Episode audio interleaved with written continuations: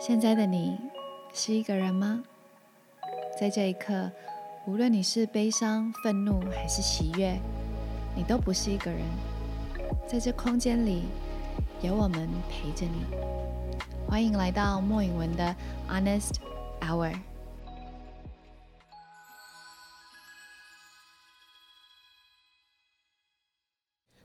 大家好，我是莫允文，欢迎来到我的 Podcast 莫允文的 Honest Hour 的第二季。今天又回到了我家，但是到了晚上。今天我们有一位非常特别的特别来宾，大家有猜到他是谁吗？就是我旁边的这位邵雨薇，大家欢迎雨薇。Hello，大家好，我是邵雨薇。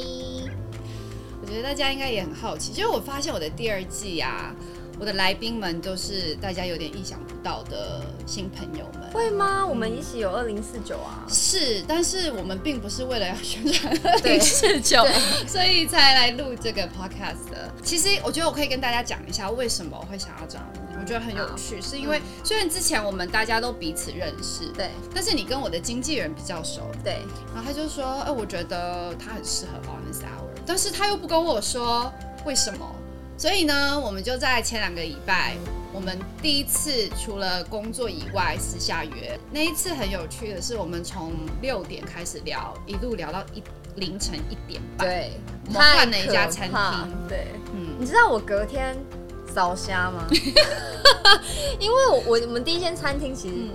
那边有点吵，嗯所以我们两个对话是有点快要用吼的。，对，然后是直到转到下一家才变得讲话比较舒服。嗯，但是我隔天依然是快扫虾，因为我们聊了七个钟头，我们聊了七个小时，对，我也不知道我们是怎么样聊七个小时的，但是我聊完那跟你聊完那七个小时，我就非常的确定，一是我一定要让你来我的 honest hour，然后二是我要跟你当朋友，因为我觉得就是私下的你跟荧光幕前的你反差很大，然后我很喜欢，我要知道荧光幕前的我你怎么想的？她就是仙女啊，对吧？仙女啊，没有啊，有仙吗？女，仙女有有有是仙女。那所以私下的我就变凡人了，是吗？私下的你是个汉子，私下的你是个女汉子。对对对嗯，今天不用太拘谨，不用我我不想要用一个问我问你答的方式，我就想说你也可以照着你想跟大家分享的东西，因为刚好你嗯最近要出一本书嘛，对，嗯，你可以跟我们讲讲你的书。好啊，其实呃，我这本书大概写了两年的时间。那其实这两年时间我没有一直在写，我觉得都是有感觉的时候才写。就比方说，我觉得可能我最近这一阵子突然间对什么事情的看法、想法，或者是呃，我长大了以后，在这两年当中可能发生的某一件事情，跟我小时候遇到这件事情的时候，两个呈现出来不同的结果会是什么？就是我应对的方式已经不同了。那又或者是可能，嗯，对于爱情啊、亲情啊，或者是甚至是曾经以前觉得想要为自己小时候做过的一些事情道歉，嗯，都有在我的书里面出现。你的书叫《一直过于努力过于努力的你》，对，嗯。那我觉得这个东西是要传达的，不是说不是只是说可能工作过于努力。我觉得有时候在生活上过于努力，或者是在情感上过于努力，也是一件呃可以值得讨论的事情。比方说，像我小时候，我是一个呃对于妈妈的爱特别努力去争取的人，所以对我来说，我就会有一种某一种辛苦跟某一种呃。会觉得付出，然后比收获还少的那种心情产生，就会心里没有对那个不不平衡，嗯，不不对不平衡，对心里就会不开心。嗯所以呃，长大之后就发现，其实不用那么想的那么复杂，也没有那么困难，也不用呃那么用力的去讨好。其实只要我们轻松的相处，嗯就是一个最舒服的状态。我记得你跟我说，你曾经因为要养活自己、养活家里人还有妹妹们，你打非常多份工，嗯，然后也在那个时候，你好像建起了一个 protective layer，一个保护自己的一个非常厚的一个 armor。你觉得当初的你是怎么样建立起这个盔甲的？我觉得我好像没有刻意的去建立这个东西，就反而是说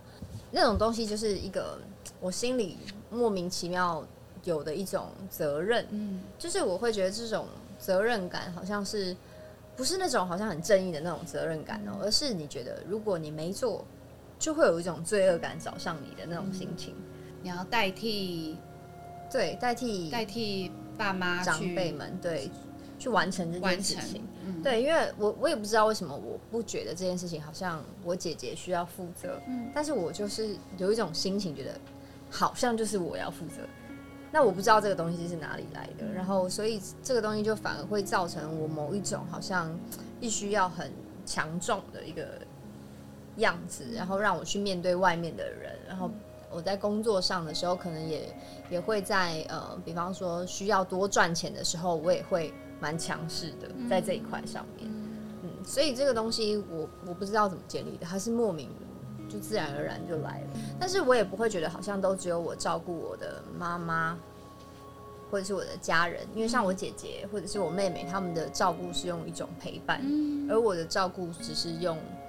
赚钱的方式。嗯我可能啊，那这样讲这个这个东西的负责任的分区来这样讲的话，应该是因为我跟家人之间的情感没有像姐姐或妹妹跟家人那么的紧密，嗯所以我觉得陪伴是他们的工作，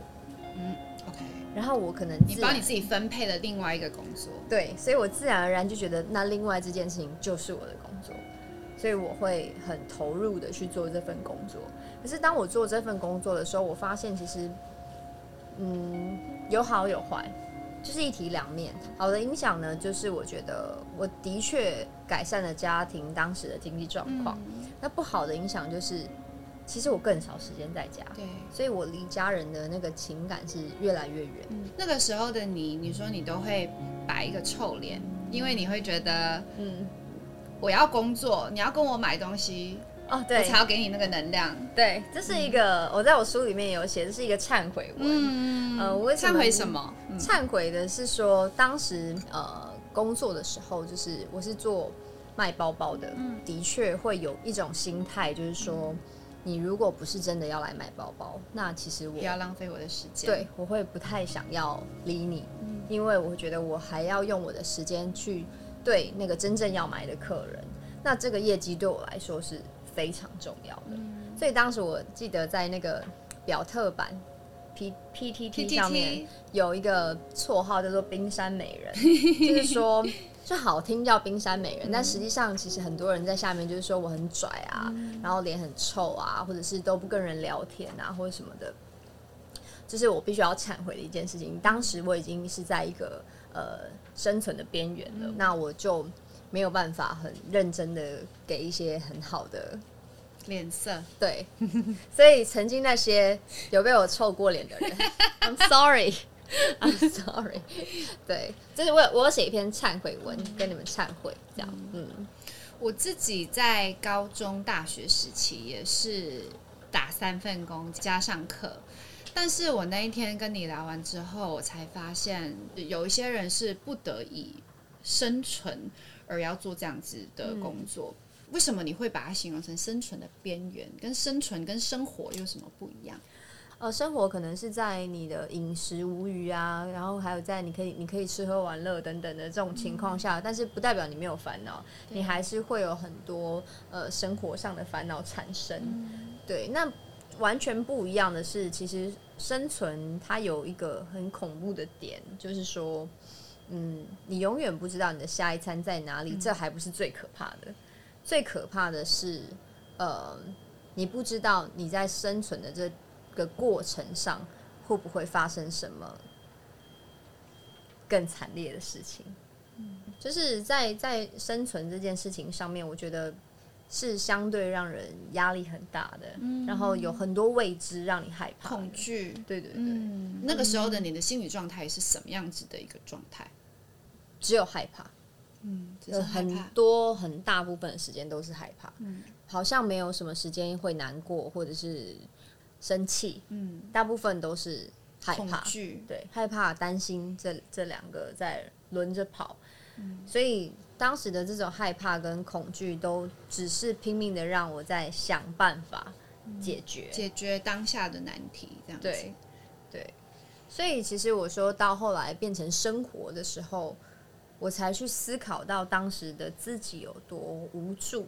然后可能某一些负面能量的情绪才开始在我生活之后反扑。才出来。对，然后这种情绪，我以前是没有时间去照顾它的，所以当时我没有觉得那个情绪对我来说有多么可怕。可是当我有时间去照顾这个情绪的时候，我发现这个情绪是呃影响我很多，而且让我有一种呃在某些时候会有一些呃不管是没有自信的状态也好，或者是呃比人家容易着急在我的工作上的成就对对对也好，就是这这些事情都跟当时的我是有非常大的关联。因为那个时候的你，其实留下了很多的阴影或者是伤痕，是那个时候的你并没有察觉到，或根本没有时间去想到你有这样子的伤痕。但是当你开始生活的时候，这些东西就开始跑出来了。对，因为你会发现你有很多的一些情绪是你不知为何而来，然后当我开始去思考自己、去了解、认识自己的时候，我才会发现哦，原来这些事情跟那件事情有关，嗯，然后造成我现在的个性变成这个样子。对，嗯，这也是为什么我我开始创造 Honest Hour 的这个 podcast 主要的原因嘛，因为我也是发现说，哎，小时候发生的很多事情，小时候其实你像你讲的，要么就是没有太大的感知或或或感受。要么就是我们忙着在生活，或者是在像你讲的生存，你会忘记是那个时候的状况带给你的一些情绪，直到可能五年后、六年后、十年后、十五、十五、二十年后，你才会刚有点像你说的反扑。所以我觉得我这两年就是一直被反扑、反扑、反扑、反扑，然后我这些反扑很多都是出现在人与人之间的关系，尤其是在亲密关系上，因为我觉得我们内心有很多的这些对于。人性的不信任，对于家庭的不信任，其实都是对爱的一种不信任。对，嗯，然后就会在你长大后的亲密关系之间展现出来反扑。所以我这两年一直在试着去了解跟和解。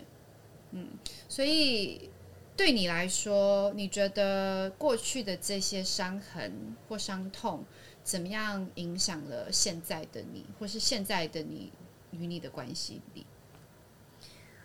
嗯，我觉得过去发生的，不管是成长也好，或是中间经历的那一段生存也好，其实我觉得好像可能生生在一个比较传统的家庭里面长大，然后嗯，传统的父母们他们比较不是那一种会抱抱孩子，把爱说在挂在嘴边上的人，对，然后甚至可能你做的很好，也不会跟你说你很棒，但是如果你做的不好，就会被骂。嗯，所以我好像，尤其是我的个性的关系吧，我会比较希望，比较认真的面对我的家人跟我说的话。我不是那种撒娇型的小孩。就比方说同一句话，假设我妈妈念了我、我姐跟我妹，如果我们三个都被念一模一样的话你会，走心。我会走心。可是我姐跟我妹不会，他们会开玩笑的回我妈回去，这件事情就没了。对，然后我走心了这是，个很大的智慧。对，我是后来才知道，原来他们是这么做的，没有人告诉我原来要这样做。然后我就问了我妹说：“那你是怎么做的？”她就说：“她说的，她说什么你认真就输了。”这样，我说什么？所以其实，在这种方面上，我我后来发现，我妈就跟我讲了一、一句话。我曾经有一次就是某一次失恋，我就哭得很，打电话给我妈，这是我第一次打电话给我妈，哭得很伤心这样子。然后我妈我就跟她抗议说，我觉得，我觉得她很偏心，她对我姐跟对我妹都比较好，然后呃，对他们都非常的和乐、活泼、关心等等。但是对我？对，但对我就很冷眼，或者是对我讲话就很冷漠，这样我就问她为什么，然后我妈就跟我说：“你就是开不起玩笑的人啊。”很多时候我就是在跟你开玩笑，或者是我念你一句，其实你也跟我开玩笑回来就没事了。但是你就是要就是认真对认真，然后然后跟我去争执，这样他说我就不知道怎么跟你讲话。来，大家只你你也是，对你，是不是？你不是好，这就我们 认真派的人就是会遇到这种问题，在情感上就是会遇到各种各种无呃无法跟自己很亲近的人相处的这种情感隔阂。可是我后来发现了这件事情之后，我这一年来还是这一两年来，我就一直在转变对我妈的态度，一直在试，我一直在 try 怎么样是最正确的。然后我就发现，呃比方说他噼里啪啦跟我讲很多很认真的话完之后，我就跟他说：“哦，好啦好啦，就没事了。”我我以前也非常难，因为我记得某一次我工作到一半，然后我可能我妈妈传了一封讯息很长给我，然后我就突然间就觉得很生气，我就是整个脸都涨红了，但是我没有立刻回，我就是等到等到我的气这样咻再消回来之后，我就又回他开玩笑的话，这样，然后我就发现这件事情是有效的，的，对，嗯。因为其实这种太认真的情绪，他没有要这个情绪，是。对，然后我也没有打算要跟他吵架，其实没有什么好吵的，只是某一种他的关心的方式，但是你不舒服而已。压力好大哦，有时候。对，可是其实我觉得不需要去把这些东西放得太重，不用放太重，因为我是这两年学会了之后，我觉得赞，受用无比，真的受用到有，我。们那天在聊说与妈妈的关系，其实其呃家庭原生家庭对我们的影响有很大很大，对你对我都是反映在家人，就是最亲的妈妈的身上。我也是，我觉得我这么多年来一直在和解、和解、和解，但是我跟我妈妈就是有一道跨不过去的沟。嗯，然后我不知道为什么我就是有很多的过不去，但是并不是说在怪他说当年怎么怎么怎么样，不是哦，但是莫名的心里就是会有一个跨不过去的一道痕，就是我可以原谅我身边的每一个人，但是我可以跟每一个人和解，但是不知道为什么，就是妈妈这一题就是好难。然后那天你就是跟我说，你认真就输了。然后你说你就是要贴一堆什么长辈图啊，然后贴一堆贴图给他他，念你一堆，你就是贴图回去。对，不能不理他哦。对对对就是对对，你就会回一个他的那个贴图上面那个字真的很欠扁的话，嗯那种回回去，然后妈妈就会突然间不知道该回什么，嗯然后这件事就过了。那你有想过说为什么？为什么你对你妈妈就是会特别的过不去，或是特别的认真？嗯，我有想过这个问题，嗯就是我可能以前爸妈吵架的时候，就是我都觉得，因为我自己长得太像我爸了。所以我很多时候都会觉得我妈一定是把气出在我身上，我是不知道是不是真的，但是我总是小时候就是这么想的。小时候的你是那样子认知的，对，小时候我就是这样想的，所以，所以我很多时候我都会有一种觉得，是不是因为你觉得我跟爸爸长得很像，所以你就把气出在我身上，所以我就会对他都会有一种。他说什么，我就很认真，就是就觉得我又不是这样，我又不是那样。那我再加上我是处女座的关系，土象星座 always 都是比较容易走心。土，象星座 right 对。here，对，所以其实嗯。就是很容易会走心很多事情。但是我就刚刚讲的，就是这些事情发生在我姐跟我妹身上，根本就不是什么大事情，对，对他们来说就是一个就是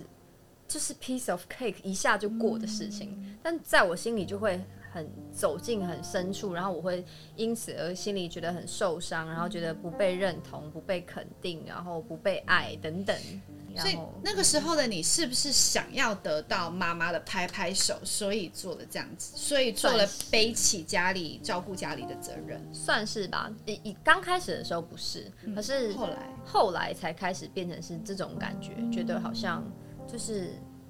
是不是我付出越多，然后他们就会越爱我，或者是他们就会呃在心里越肯定我这样。但我后来发现，呃，这个肯定不，他们没有说出口，对，是是到可能某些时候长大的时候，你才隐约的感受得到他们是有这样子的心情的。对比方说，像有去年吧，我生日的时候，然后是生日会吗？反正就是公司找了我姐跟我妹录了一个影片，嗯，他们就跟我说，就是以前你很辛苦啊，辛苦你啦，就是呃，就是说他们觉得他们都已经也都已经成长了、啊，其实已经不用像让我像以前那样子那么辛苦了。那时候我记得我看完那影片之后，整个爆哭，爆哭，就是觉得啊，其实你们都放在心里，他们知道，对对对，因为以前小时候都会觉得，为什么为什么你们都不懂？为什么呃为什么只有我好像一直拼命的努力，然后可是可是你们都没有人觉得谢谢，嗯，或者是没有人觉得呃没有人感恩，没有人感激，不一定要感恩或感激，但你们至少可不可以关心我？嗯，对，就是我会觉得，或者是有时候真的在我很累或者是怎么样的时候，为什么不能多 take care 我一点？就是我的心里就会有这种不平衡。对，可是我后来发现，其实他们懂，他们知道，只是他们没有说出口。对传统家庭。那你觉得小时候这样子的生存模式，怎有没有影响到你跟你的亲密关系中你的表达或是你的信任？哦，我觉得有非常非常大的影响。嗯，就是我小时候的谈恋爱方式，大概在二十，嗯，哦，大概是在二十九岁 都还是就是某一种以爱情为第一优先的那种状态。嗯，我会觉得好像如果我没有爱情，我就什么都没有了，因为我我跟我家人不亲，嗯，然后我觉得我跟嗯我的工作好像是唯一的伴侣，嗯可是当我没有在工作的时候，我的私人时间是空的，因为我我又是一个很怕生的人，所以我不是很好意思交朋友，或者是我不是很很很主动热情的那一种人，所以通常就是可能等朋友来约我这样子，大部分都是比较被动。比较被动，所以在呃情感上面，我的依赖跟我心里的支柱，大部分都跟我的男朋友有关。另外一半有对，所以当可能一失恋，我就会觉得，世界崩塌，，对，就觉得高雄不是我的家，台北的家瞬间也没了。嗯，对，就是会有这种感觉。我不知道我为什么要这么让我自己变成这个样子，嗯。所以后来我就是自己有一个想法，就是我一定要在三十岁以前买一间房子，嗯。我要有家的感觉，家，对，嗯，我要有一个归属感，我要知道哪里才会是我安全的地方，，对，就是我觉得这件事情对我来说非常非常重要，嗯所以其实到呃二十九岁买第一间自己的房子的时候，我可以感受到很明显、很用力的感觉到归属感，然后我知道爱情再也不是我生命中第一名的事情，也不会因为没有爱情而我就会瞬间崩溃。那还有另外一件事情，是因为我刚好在那一年开始，我就慢慢的跟我的家人在修复一些关系。我觉得这件事情就开始慢慢的让我对于情感上的分配已经不太一样了。对，虽然家人也不会是完全是我的心里的支柱，但是我会很明确知道，其实我心里支柱是我自己。自己，对，嗯然后家人给我的是让我觉得很有安全感的地方，是我知道我难受，我知道我孤独的时候，他们都会在。嗯，嗯，这是我跟我妹妹感情很好之后，我觉得我产生了一个很大的力量，这样子。嗯嗯嗯，我觉得很多人，不管是哪个年纪的人，可能是二十几岁，有可能是三十几岁，像我们现在这样子，包含我自己在内。刚刚为什么你讲的时候，我经纪人在笑，就是因为我觉得我曾经也是把感情、爱情大过于天的人。嗯我我觉得我们虽然我们两个的成长背景跟我们的经历非常的不一样，但是我觉得只要是从小缺乏安全感的小孩成长长大，都非常的容易会把长大后会把呃跟男朋友跟另外一半的感情，就是把全部的安全感投射在在那段感情里面。嗯然后会不知道说，哦，如果我失去了这段感情，是不是就等于我失去了安全感，等于我失去了家？我觉得我自己也是到了这两年才开始慢慢了解到说，这个我所谓安全的感觉，嗯跟我要这个家的感觉，其实是跟其他人没有关系的，其实是跟我自己最有关系。对，但是以前的自己是不知道说，我不能把这样子的重任放在另外一个人身上，而且我觉得以前的我，我也没有那个自信去跟自己建立这个关系。嗯嗯，是自己慢慢认识了自己，然后自己越来越了解自己，你才会有那个自信跟自己建立这层关系。因为跟自己建立关系很难呢、很难，非常超难嗯，你要跟自己讲话，你要跟十岁的自己讲话，你要跟十五岁的自己讲话，你要跟现在的自己讲话，是件非常困难的事情。其实我这两年写书也是遇到这样的状况，嗯。就是说你跟每一个时期的你，呃，说句话，甚至是呃，抱抱以前的你，或者是为你以以前做的事忏悔，忏悔，对，等等，我觉得这些都是都是一个好像你在疗愈自己的过程。那你在疗愈自己的时候，你才会慢慢的把这个支柱摆在自己的身上。其实你知道你是可以的，是，你也知道你应该得爱自己的，嗯，对。可是很多人其实没有办法做到这一点，因为没有跟自己对话。很多人都有讯息我说，什么叫做爱自己，跟怎么样找寻安全感。我觉得安全感是很多人，包含我自己在内，到现在我都还在一直在 battle 的一个东西。因为我觉得安全感这个东西太说起来好像只是一个，你知道安全感、就是、三个字对，可是是一个真的是一辈子都在找的一个东西。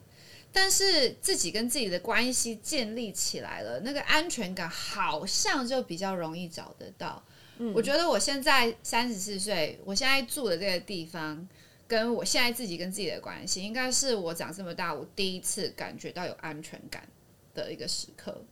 真的、哦？那你觉得？你觉得为什么你现在住的地方，嗯，跟你现在的状态是会让你觉得有安全感？有什么差别吗？因为我觉得是我第一次跟我自己有有关系，我自己跟我自己建立了一个关系。我觉得我以前都没有在跟我自己建立关系。你说，比方说你住这里，可能你是为你自己做的，而不是说你跟男朋友同居而做的。对我不是为了，呃，然后我我我不是为了跟男朋友住在一起而住，我不是为了要跟另外一个人有一个家的感觉而而生活。然后我觉得现在的我是我我为我自己的快乐负责，我想做什么我就去做什么。嗯嗯，我觉得这是个很很重要的事情。嗯，而且我觉得好，好像很像我小时候在没有安全感的状态的时候，会有一种觉得我没有办法独立完成什么，对，或者是我不喜欢跟我一个人相处不喜，欢自己一个人，对。可是我觉得好像，呃，就是开始你慢慢的知道你自己可以完成什么的时候，你开始相信自己了。我觉得相信自己也蛮重要很的，重要啊。对，相信自己了以后，你会发现，哦，有很多事情其实你不需要别人，对，然后你独立完成是一个非常有，是一个非常有成就的事情。对甚至可能你安静的时刻，就是你一个人思考的时候，有时候我都会觉得，呃，很多人在我旁边的时候，其实我没有办法好，没有办法好好的想嗯，自己的事情。对，嗯可能我今天一整天忙了一整天，工作忙了一整天，有时候可能 maybe 只需要十分钟安静一下，我觉得是一件很棒的事情，就是不能随时随地应该都要有人，对，所以可是安没有安全感的时候的我，我就会觉得我不需要这十分钟，对，就是对我就是要黏着你，我就是要怎么样怎么样。可是我觉得那有点太不健康，而且也把另外一半逼得喘不过气。嗯，呃，安全感的来源就是自己与自己建立这个关系。嗯然后对我来说，也是从生存慢慢变成生活的一个象征嘛，可以像是一个象征。哦，我觉得这个是心理上的生存到生活，嗯我觉得这也是一个非常重要的事情，因为。呃，在这一块上面，我觉得很多人可能不一定到，不一定是年纪到了才会改成生活，有些人一辈子都还在生存，对在心理上面。嗯但是我觉得那个感觉上比较像是他没有没有想要好好的去爱自己，去保护自己，或者是呃认识自己的那那个状态。嗯而且可能过于依赖别人吧。嗯，就是我不知道，我觉得好像可能像我在我的粉丝团啊，或者是在我的私讯里面，其实会有很多粉丝给我非常非常多他们的问题，或者他们的呃发生的状况这样子。但是我看到蛮多，其实都是因为太多的安全感不足，都是来自于别人。我觉得如果当你的安全感来自于别人的时候，你就会患得患失，是你就会觉得呃，好像只要那个人不在，你真的就是世界毁灭。因为你把这个安全感的来源跟你快乐的来源的这个 power 给了别人，对，掌握在别人手上，那就是会出问题。因为别人要拿走，真的是随时可以拿走啊。对人家要拿走你的快乐，要拿走你的家，要拿走你的安全感，随时都可以拿走。对，可是其实，在另另外一个人的心中，他可能不一定觉得我没有拿啊、对啊，他可能会觉得我没有，可是是因为你把它建立在他身上，。所以其实我觉得这个东西有点，嗯、在两个人的情感之间，不管是爱情或者是亲情之间，或者是友情之间也好，我觉得都不能是一种占有。对我认真也是到前几年，我才真正的学会要怎么样把这个东西再拿回自己手上。掌握回来。对啊，但是那个是要愿意打开心房，跟愿意了解自己，才可以慢慢的做到。对啊，那你觉得，如果你要给呃我们的观众一个建议，如何调如何调整自己心理状态，从生存到生活，该怎么做？我觉得我的我的最大的方法就是文字、欸，嗯，我觉得文字对我来说产生的改变非常非常的大，嗯，呃，我写完的第一篇文章，两年前写完的第一篇文章，我现在再回头看，我会有一种感觉，就是哦，原来当时我是这么想的，嗯，也许我现在已经不是这样想了，所以。当你在回顾以前的那些文字的时候，你会发现你在这中间的成长，嗯，然后这些成长带给你什么样的感觉？我觉得这件事情，你一个某一个记录，嗯，会让你，嗯，会让你更了解自己。记录自己的成长，对，那个东西，我觉得那个是有时候我们小时候过的事情，你会就忘记了。对。可是当你有把它记录下来的时候，你回头看的时候，你会发现这些东西它带给你什么样的心情，然后以及你这段时间是怎么处理这件事情的，你会大概呃慢慢的去更了解自己。嗯，然后再加上写文字的时候，其实非常需要一个人的空间，然后你要很感受自己，去完成这件事情。我觉得聊天当然也是某一种抒发，可是它不够个人。对，因为你是要需要另外一个人跟你聊天，你没有办法跟自己聊天。对，但其实写要文字嗯是可以自己一个人。对，所以我觉得写文字对我来说，就是一直以来都是一个非常棒的抒发。嗯那你觉得现在的你在生活了吗？你说心理上吗？心理上应该算是算是吧。嗯对啊，就是呃，我自己想，可能比方说曾经影响我最多的家人的情绪，我觉得现在也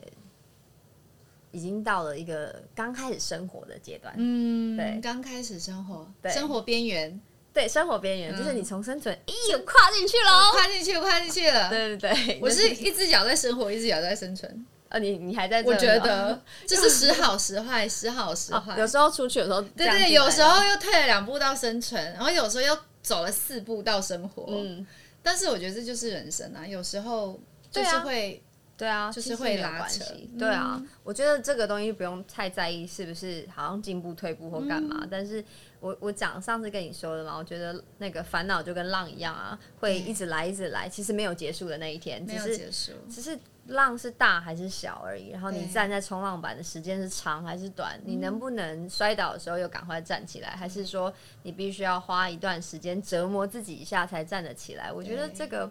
你始终得站起来。一定要站起来、啊。对，所以其实我我个人是觉得这些东西你不用去太用力的思考，你只要知道你的目标在哪，我要去生活。嗯，我觉得这是一个最重要的事情。嗯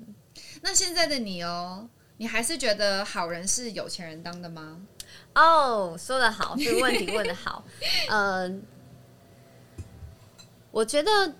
那个只是一个很广泛的说法，就是说一个很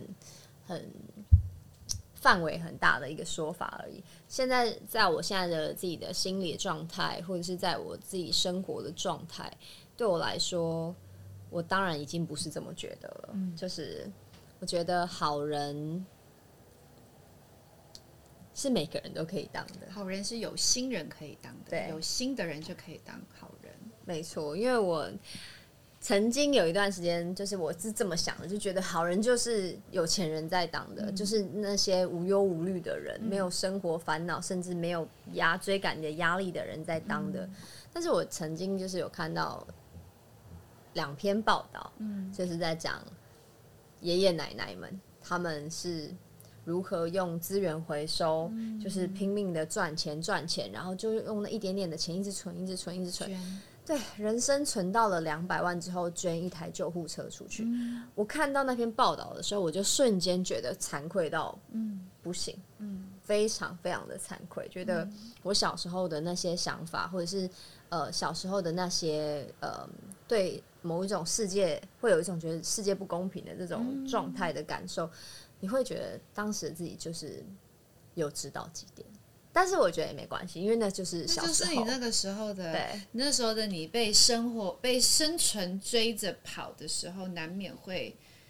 会有这样子的想。以前我也想过啊，有钱就好了。为什么我？为什么我我不是个含着金汤匙出生？为什么我爸是这样？为什么我家庭是这样？为什么？就各种为什么啊、我就觉得，如果我生在什么什么样的家庭，如果我家是怎么怎么怎么样，是不是我的人生就会更好？这件事情，但是答案是大家不会。对。因为不管你生在什么样子的家庭里，生在什么样子的状态里，你都会有浪，浪，对，海没有是平的一天，对，嗯，然后我真的很希望我们这一集可以让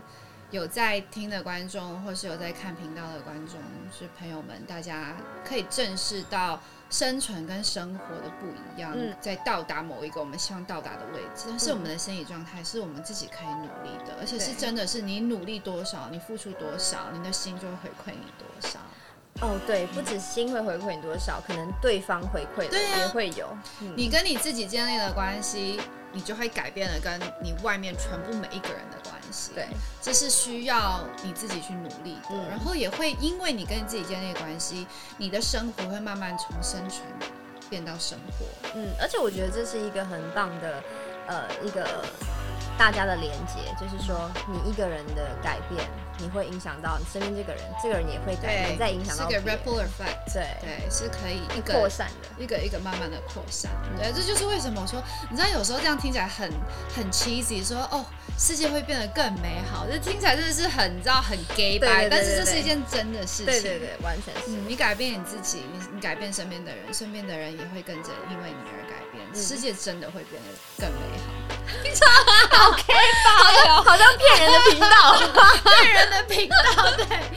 对啊，但是这是真的，好吗？希望大家也可以找到那个勇气，跟找到那个信心，去帮助自己从生存到生活。很祝福大家可以有好好生活的一天。我也在努力，雨薇也在努力，希望大家可以一起努力。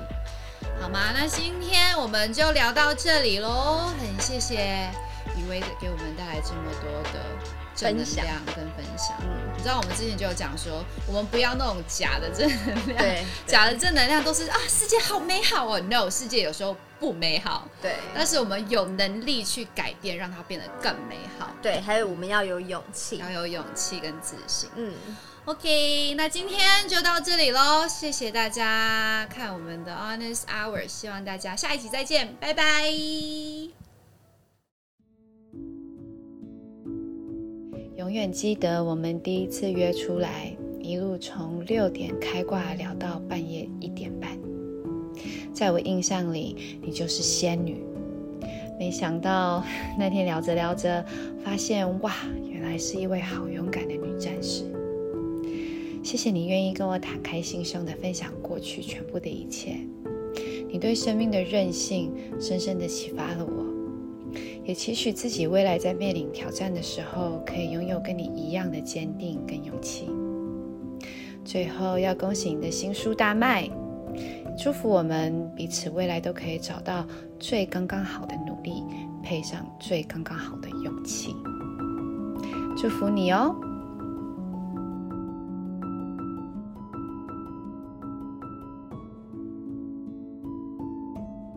谢大家收听收看莫影文的 Honest Hour，记得要按赞、留言、订阅，还有开启小铃铛哦！不要忘记跟身边的人也分享，一起把更多的爱传出去。